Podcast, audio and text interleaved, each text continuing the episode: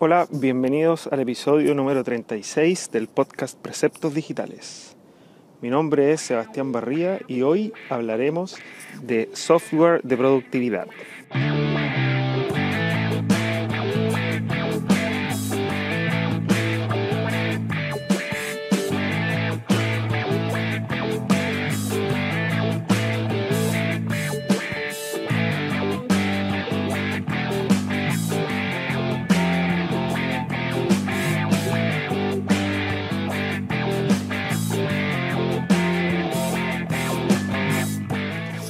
Bueno, hoy nuevamente estoy paseando al perro y sigo corto de tiempo, así que por eso mismo preferí grabar un episodio aquí paseando al perro. Eh, bueno, software de productividad. Este tema es continuando lo que hablamos en el episodio anterior, de, donde hablábamos acerca de algunos software que usaban el flujo de trabajo diario. Bueno, estos software de productividad finalmente lo que hacen es complementar ese flujo de trabajo eh, ayudándonos a trabajar en equipo, por ejemplo, o a organizarnos simplemente. Y por eso los software de, se llaman así, software de productividad, porque te permiten producir. En este ámbito, obviamente, tenemos los correos, lo básico, los mails, los, los calendarios y todas esas cosas obvias. Pero hay otras cosas que no son tan obvias. Eh, una de estas herramientas con la primera que quiero comenzar. No son muchas en todo caso, pero, pero creo que es útil mencionarlas. Es Trello. Trello es una herramienta muy simple y muy potente que funciona de la siguiente manera. Yo pertenezco a un equipo. Puedo pertenecer a varios equipos. En cada uno de estos equipos yo tengo, obviamente hay miembros, que somos varias personas, y yo tengo tableros. Cada tablero podríamos decir que es un cliente o que es un tema o que es... Ahí ustedes pueden ir organizándolo. Lo importante, más allá de, los tableros, es que dentro de los tableros yo tengo listas. Tengo un tablero mío, por ejemplo, que se llama Mis Tareas, que es un tablero personal, donde yo tengo una lista que son mis ideas. Por ejemplo, todas las cosas que a mí se me ocurre hacer y que digo, debería, no sé, inventar una máquina para volar. Esas son mis ideas. Al lado de esa otra lista, tengo otra lista que se llama en proceso. Al lado de esa otra lista tengo otra que se llama terminados. Yo lo que puedo hacer en cada una de estas listas, parto en la primera, por ejemplo, y creo una tarjeta en esa lista que se llama inventar una máquina para volar. Y tengo 10 tarjetas más. Y en algún minuto estas ideas yo las arrastro desde la lista de ideas a la lista de pendientes. Eso quiere decir que es una tarea real que yo decidí comenzar. En algún momento, tengo cinco pendientes, por ejemplo, tomo una de estas tareas pendientes y la arrastro hacia la lista siguiente. En el fondo las listas son de izquierda a derecha, yo voy arrastrando las tarjetas, avanzando en el proceso y están en la lista que se llama en proceso. Y eso quiere decir que son las tareas que yo ya estoy haciendo. Por ejemplo, yo ya estoy inventando una máquina para volar en este minuto. Y puede que esté ahí la tarjeta cinco días, da lo mismo. Yo estoy en proceso. Y una vez que yo terminé de inventar la máquina para volar, la paso a, la lista terminados. Entonces, si se fijan, este tablero me permite a mí llevar un, manejar una lista de ideas en paralelo, son varias, y, y, yo las voy haciendo avanzar en mi proceso. Bueno, ese es un ejemplo de cómo se puede usar Trello. Ahora, cuando uno trabaja en equipo o trabajamos con, con, en una oficina o algo así, Trello, por ejemplo, nosotros lo usamos de esta manera. Yo tengo un tablero base donde tengo varias listas, todas ordenadas de izquierda a derecha en este orden. Una es en carpeta. Después tengo una lista que son las solicitudes. Otra lista que se llama en proceso. Otra lista que se llama QA. Otra lista que se llama listo para paso producción. Y otra lista que se llama en producción. Entonces, en esta lista yo puedo ir agregando, por ejemplo, en la oficina, las ideas en carpeta son las que converso con los clientes y me dicen, oye, tengamos en carpeta para hacer ciertos tipos de proyectos, agreguémosle ciertas cosas a este sitio. Entonces yo tengo un tablero para cada cliente o cada sitio. Entonces, cuando estas ideas las conversamos con los clientes y pasan a ser una idea concreta que ya me la están pagando para poder hacerla, la paso a solicitudes. Y ahí lo que hago es decir, es necesario, no sé, agregar una venta online en el sitio X, estoy inventando. Como ya está en una solicitud, en estos tableros, además, está todo el equipo de la oficina. o el que corresponda para ese cliente. Entonces, como, esto ya, como esa tarea ya está en una solicitud, yo puedo nombrar a ciertas personas y asignarle esta tarea. Entonces, en solicitudes yo puedo tener seis tareas distintas. Lo importante es que asigné a Juan, a Pedro y a Diego a que trabajen sobre esas solicitudes. Entonces uno va a trabajar, no sé, en implementar ciertas cosas de la tienda online, otro va a implementar el diseño de la tienda online, etc. Y cada uno las va a tomar en su momento, pueden ser varias tarjetas distintas para el mismo tema incluso, y a cada uno le va a tocar, no sé, uno le va a tocar diseñar y toma la tarjeta y la pasa a en proceso. Entonces, por otro lado, también me sirve a mí, por ejemplo, si yo les asigné tareas a ellos, puedo estar monitoreando que, cuáles tareas están en proceso y cuáles no. Entonces ellos cuando em, toman una tarea la ponen en proceso y lo bueno es que en estas tarjetitas, si yo le hago, la toco, le hago clic o lo que sea, dependiendo de qué dispositivo esté usando, se me despliega la tarjetita y esta tiene mucha información adentro. Yo puedo poner listas de cosas pendientes, puedo poner, adjuntar archivos, puedo hacer un montón de cosas. Y obviamente puedo poner una descripción más larga de todo, puedo ponerle fecha de entrega. Lo importante es que una vez que ellos terminan el proceso y ya logran, eh, por lo menos en este flujo de trabajo que tenemos nosotros, y ellos ya terminan el proceso, por ejemplo, ya implementaron eh, el pago con tarjeta. Entonces lo que hacen es pasarlo al siguiente, a la siguiente lista, que está hacia la derecha, la arrastran a, a la sección que se llama QA. QA significa Quality Assurance, y eso sería como aseguramiento de calidad. Y eso significa que hay otra persona externa a ellos que lo va a tomar y va a a revisar el trabajo que ellos hicieron y va a verificar que efectivamente esté bien. Esa persona puede ser yo o puede ser una persona encargada específicamente de esto. Cuando eso está listo, la persona de QA lo que hace es pasarlo al tablero siguiente. Entonces, si se fijan, esto es como una especie de cadena de producción. Se llama, bueno, el tablero siguiente se llama listo para pasar a producción.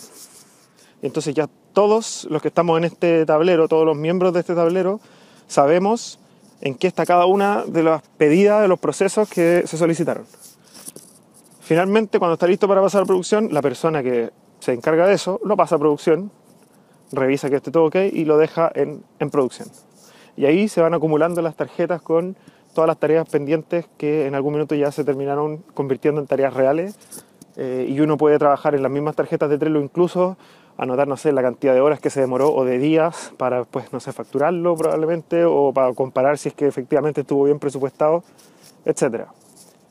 Bueno, además de todo esto, a Trello se le pueden agregar plugins, que es como agregar aplicaciones externas que hacen otras cosas. Y ahí es donde Trello puede crecer enormemente y se le pueden agregar mil cosas eh, para mejorarlo. Eh, lo bueno es que, por ejemplo, en Trello yo puedo tener en un tablero, puedo tener 20 personas trabajando con 50 solicitudes distintas y se va a terminar siendo muy engorroso, pero yo veo una visualización global de todo el, el tablero. Y por ejemplo, lo que nosotros hacemos a veces es filtrar estas tarjetas en el tablero por, no sé, pues todas las tarjetas que me corresponden a mí. También a las tarjetas se les pueden poner etiquetas, entonces yo a veces agrego, agrego cosas que las separo, no sé, por eh, tareas de front-end, tareas de back-end, tareas de MySQL, etc. Y eso nos permite después filtrar y, por ejemplo, yo puedo decir, de las 500 tarjetas que hay, muéstrame solo las mías, las que estoy involucrado yo, porque alguien me, me puso en esa tarjeta.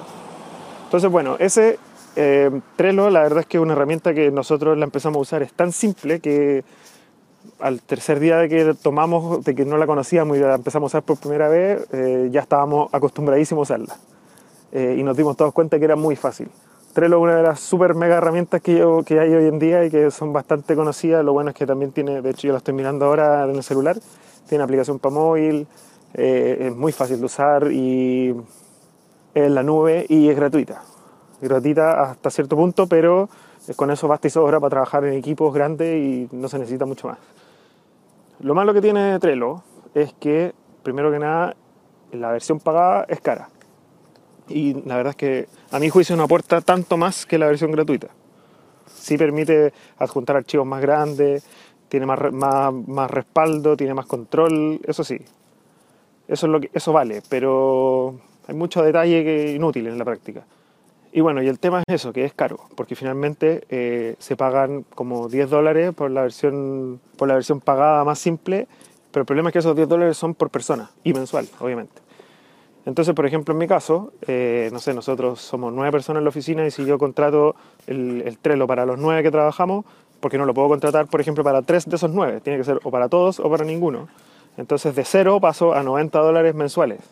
Si eso lo sumamos al año, tal vez me salga más, más barato hacer un Trello interno, un propio. Entonces eso, en equipos grandes de 20 personas, 30 personas, eh, empieza a ponerse muy caro el tema. Y eso, bueno, cada uno verá si lo usa o no, pero, pero eso. Trello, échenle una miradita a los que no lo conocen, es muy bueno, muy útil. Ah, y lo otro malo, muy malo, es el sistema de notificaciones que tiene. En una tarjeta, por ejemplo, si alguien toma la tarjeta y la mueve, me notifica, Juanito movió la tarjeta X eh, hacia la lista, de la lista X a la lista Y. Entonces, todo movimiento que se hace durante el día, por ejemplo, la gente está pasando tarjetas para allá, pasando tarjetas para acá, agregando comentarios en las tarjetas, adjuntando archivos, y todo eso lo notifica y no hay forma de filtrar esas notificaciones y termina siendo, o sea, yo al final ya no miro las notificaciones y se me pasan cosas porque, o sea, o uno está pendiente de eh, cuando uno tiene mucha, muchos tableros al mismo tiempo, o no sé, es complejo. Bueno, pero es una muy buena herramienta, yo se la recomiendo y sirve un montón para organizarse y ordenarse. La otra herramienta que es buena también es Slack. Slack es una especie de, chat privado, pero potenciado con, también con la integración con aplicaciones. O sea, lo bueno de Slack es que tiene una API, esa es la gracia. Es un chat interno, yo tengo mi equipo y conversamos entre todas las personas. Es gratis, eso también es bueno. Eh, también tiene versiones para celulares, versiones escritorio, todo. Y la gracia que tiene es que yo lo puedo integrar, por ejemplo, no sé, pues con Google Hangouts. Entonces yo puedo estar conversando con personas de mi, de mi equipo y ejecuto internamente un Hangout. Y esto lo que hace es que me abre en paralelo un Hangout de Google y nos ponemos todos a, chatear por video en línea conversando. Me permite, por ejemplo, conectarme con Trello. Y entonces cada vez que se mueve una tarjeta en Trello, yo lo puedo conectar para que me notifique en mi propio Slack y me avise como si una persona me estuviera hablando y me manda un mensaje y me dice alguien movió o alguien te asignó tal tarjeta. Entonces eso, yo puedo empezar a integrar un montón de aplicaciones con el Slack. Y ahí se empieza a potenciar un montón. Incluso ahora lo que hice en un sitio fue implementar uno de estos chats en línea usando un sitio que se llama drift.com. Y en ese chat en línea eh, lo que hace es que cada lo publico en un sitio web. Es el típico mensajito al lado que te dice te ayudamos y te da un chat para poder conversar con las personas pero la gracia es que el Drift lo que hace es se conecta con Slack y cada cosa que alguien me escribe me aparece en Slack y yo lo puedo chatear. Es como si yo estuviera chateando con un amigo más en Slack. Entonces hace uso de esta API que tiene Slack para poder conectarme hacia allá. Y bueno, también existe otra herramienta eh, muy buena que aprovecho de comentar ahora, nos salimos de Slack, que se llama IFTTT. IFTTT. Lo bueno de eso es que también es una aplicación para celulares y es una herramienta súper simple que me permite conectar muchas cuentas, por ejemplo mi cuenta de Facebook, mi cuenta de Twitter, mi Slack, mi Trello, mi, el clima, eh, no sé, pues la, geolocalización de mi celular, etc. Y lo que bueno de eso es que la herramienta como es súper simple, solamente me dice if, que significa sí, si pasa algo, haz esta otra cosa. If this, then that, una cosa así.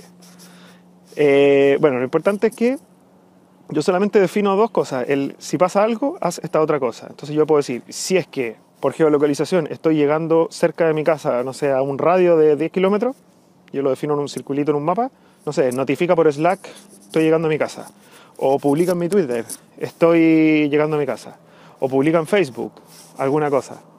O por ejemplo digo, si son las 6 de la tarde, configurándolo con la aplicación del reloj, haz tal cosa. O por ejemplo le digo, si mañana va a llover, mándale un mensaje a tal persona. O si hoy día la temperatura va a ser mayor a no sé qué, haz ciertas cosas. Esa es la gracia. Ahora, llevando eso a la integración con otras aplicaciones. Trello y Slack tienen límites, las versiones gratuitas, obviamente. Pero lo bueno es que yo puedo integrar esta aplicación IFTTT, por ejemplo, con Trello, y cada vez que pasa algo en Trello, esta aplicación va y me comunica, me lo comunica por Slack. Entonces, eh, está eh, ampliamente difundido eso en Internet, no lo estoy inventando yo, pero que es como la forma de saltarse las limitancias que te ofrece la versión gratuita de Trello.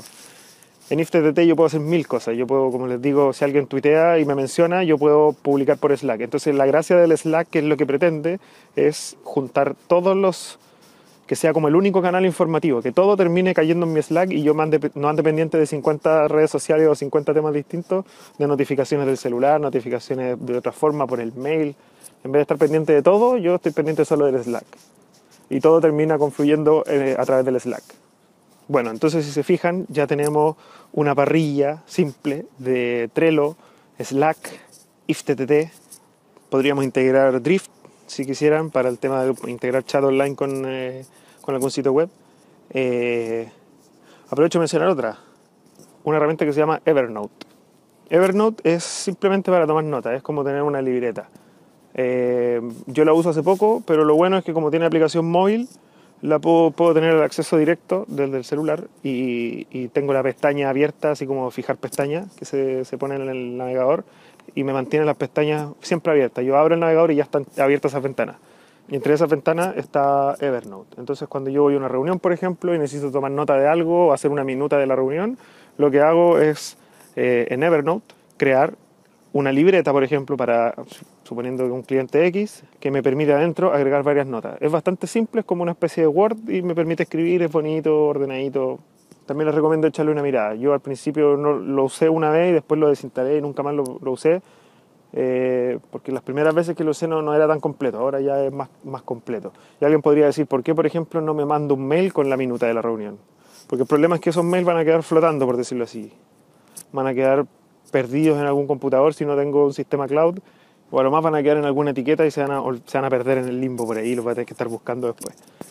Pero la gracia de Evernote, como les decía, son libretas. Lo mismo si usase, eh, ¿por qué no uso Google Drive?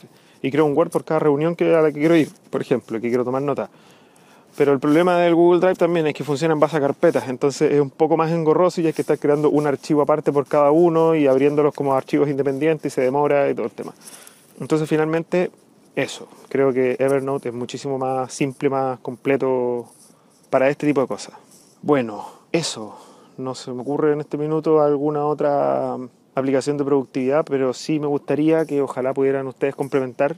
Eh, la vez pasada que hice el episodio llegué, recibí algunos comentarios por ahí, algunos por Twitter, otros por, por el sitio web. Eh, otros por mail, eh, pero mi consejo es que si quieren aportar, eh, lo hagan en preceptosdigitales.com y así nos queda disponible a todos y todos lo vemos y más que porque a mí no me sirve mucho que me avisen solamente a mí por Twitter, porque finalmente, como siempre les digo, el, el podcast, la idea es que sea para la gente y que aporte. Entonces, si lo veo yo, lo voy a ver yo simplemente.